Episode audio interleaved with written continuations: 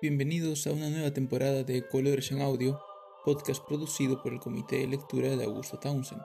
Soy Mauricio Zamudio y hoy, junto a Liliana Checa, continuaremos nuestra serie sobre el barroco, hablando de Caravaggio en esta segunda entrega que complementará la que empezamos la semana pasada.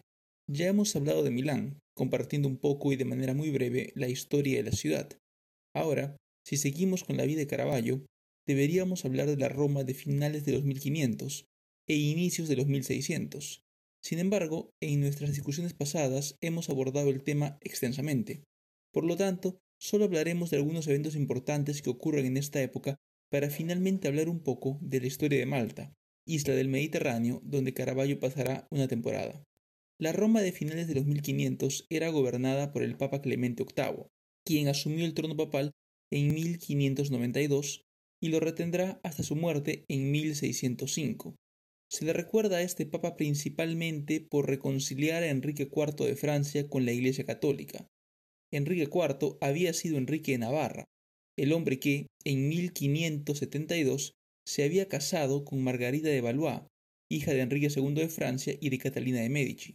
Fue durante esta boda que se había producido la infame masacre del día de San Bartolomé, donde los católicos franceses atacaron y asesinaron a los hugonotes, apodo dado a los que practicaban la fe protestante en Francia. El futuro Enrique IV había sido un hugonote, pero se convirtió al catolicismo para evitar la muerte. Años después, volvería al redil protestante, pero luego, al heredar la corona francesa, abrazó el catolicismo nuevamente. Se cuenta que al hacer esto pronunció la famosa frase París bien vale una misa. Dados sus antecedentes, el Papa Clemente VIII no estaba seguro de su conversión y esperó dos años para darle la absolución. De esta manera, Enrique IV anunciaría su conversión al catolicismo en 1593, pero no sería sino hasta 1595 que el Papa finalmente lo aceptaría dentro del redil católico. Clemente VIII moriría en 1605 y Enrique IV de Francia influenciaría la elección del siguiente Papa, se dice que gastó la suma de 300.000 escudos en promocionar la candidatura de Alessandro Ottaviano de Medici, quien resultó elegido papa el primero de abril de ese año. Sin embargo, durante la ceremonia de coronación, el nuevo papa, quien adoptó el nombre de León XI para honrar a su tío, el también papa León X, cayó enfermo de gripe y fiebre, muriendo el 27 de abril de 1605, a los 69 años lo sucedería Camilo Borghese con el nombre de Paulo V. Finalmente, como anunciamos al inicio, es necesario hablar sobre Malta, isla del Mediterráneo donde Caravaggio pasará una temporada importante de su vida. La historia de Malta se remonta hasta alrededor del 5000 a.C., cuando llegaron sus primeros habitantes. En el año 1000 a.C. llegarán los fenicios y, posteriormente, pasará por manos griegas y cartaginesas para finalmente llegar a ser parte de Roma en el 218 a.C. Durante la Edad Media fue parte del Imperio Bizantino y luego sería conquistada por los árabes. No sería sino hasta 1090 que los normandos, al mando de Roger I de Sicilia, se harían con el control de la isla, devolviéndola así a manos cristianas. Años más tarde, en 1127, una segunda expedición al mando de Roger II terminaría de controlar todo el archipiélago. En 1282 Malta llegó a ser posesión de la corona de Aragón. Cuando Aragón y Castilla se unificaron en las personas de los reyes católicos, Fernando de Aragón e Isabel de Castilla, Malta pasó a ser una posesión española. Sin embargo, el emperador Carlos se la cedió en 1530 a la Orden de los Caballeros del Hospital de San Juan de Jerusalén, también llamados los Caballeros Hospitalarios. Estos habían sido expulsados por el Imperio Otomano de su anterior base en Rodas en 1522. Carlos le cedió la isla a perpetuidad a cambio del pago simbólico de un halcón por año. Ese tributo se refería al halcón maltés, una raza de ave propia de la isla.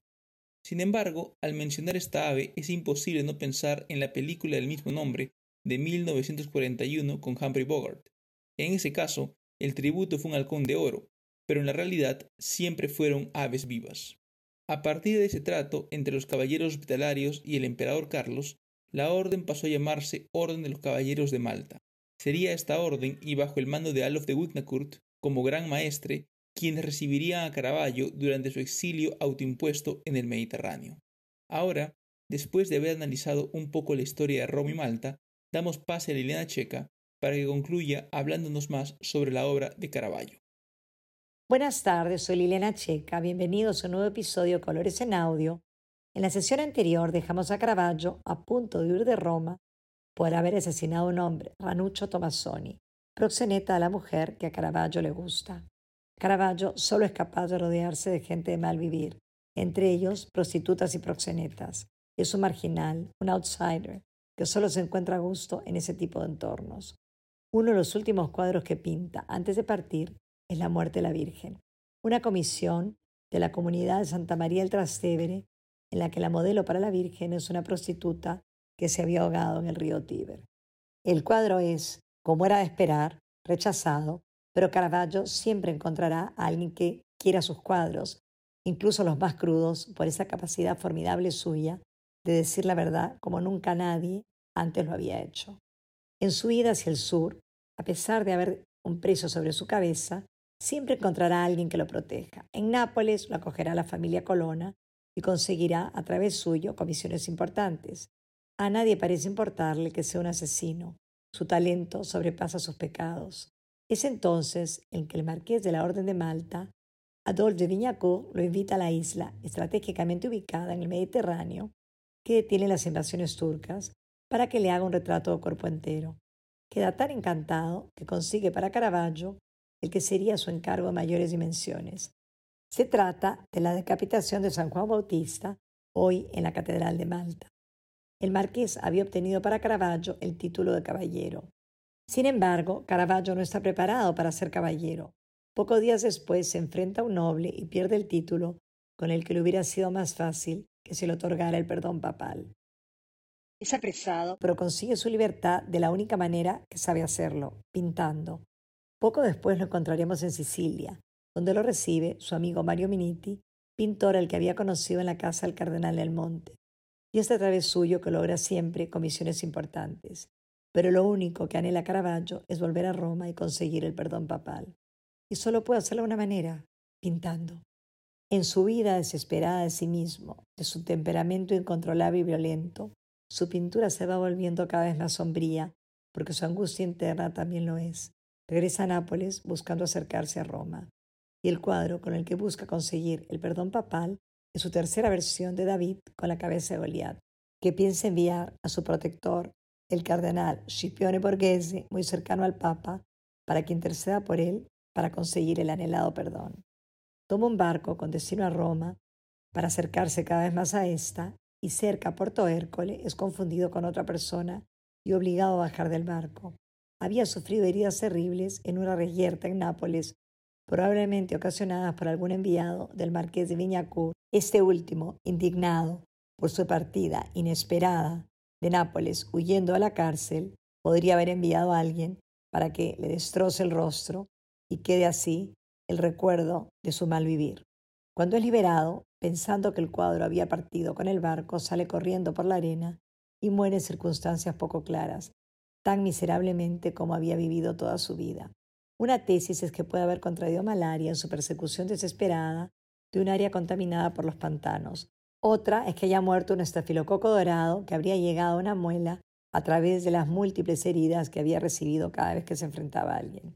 El hecho cierto es que dos días después de su muerte, llega el anhelado perdón papal y el Goliat, que parece vivo en este cuadro suyo, es, como habitualmente en otros, un autorretrato del propio Caravaggio, que a su manera está pidiendo perdón desesperadamente y buscando la redención divina, pintando tan magistralmente como lo han hecho pocos pintores en la historia del arte. Nos despedimos hasta la próxima temporada de Colores en Audio. Muchísimas gracias por habernos acompañado.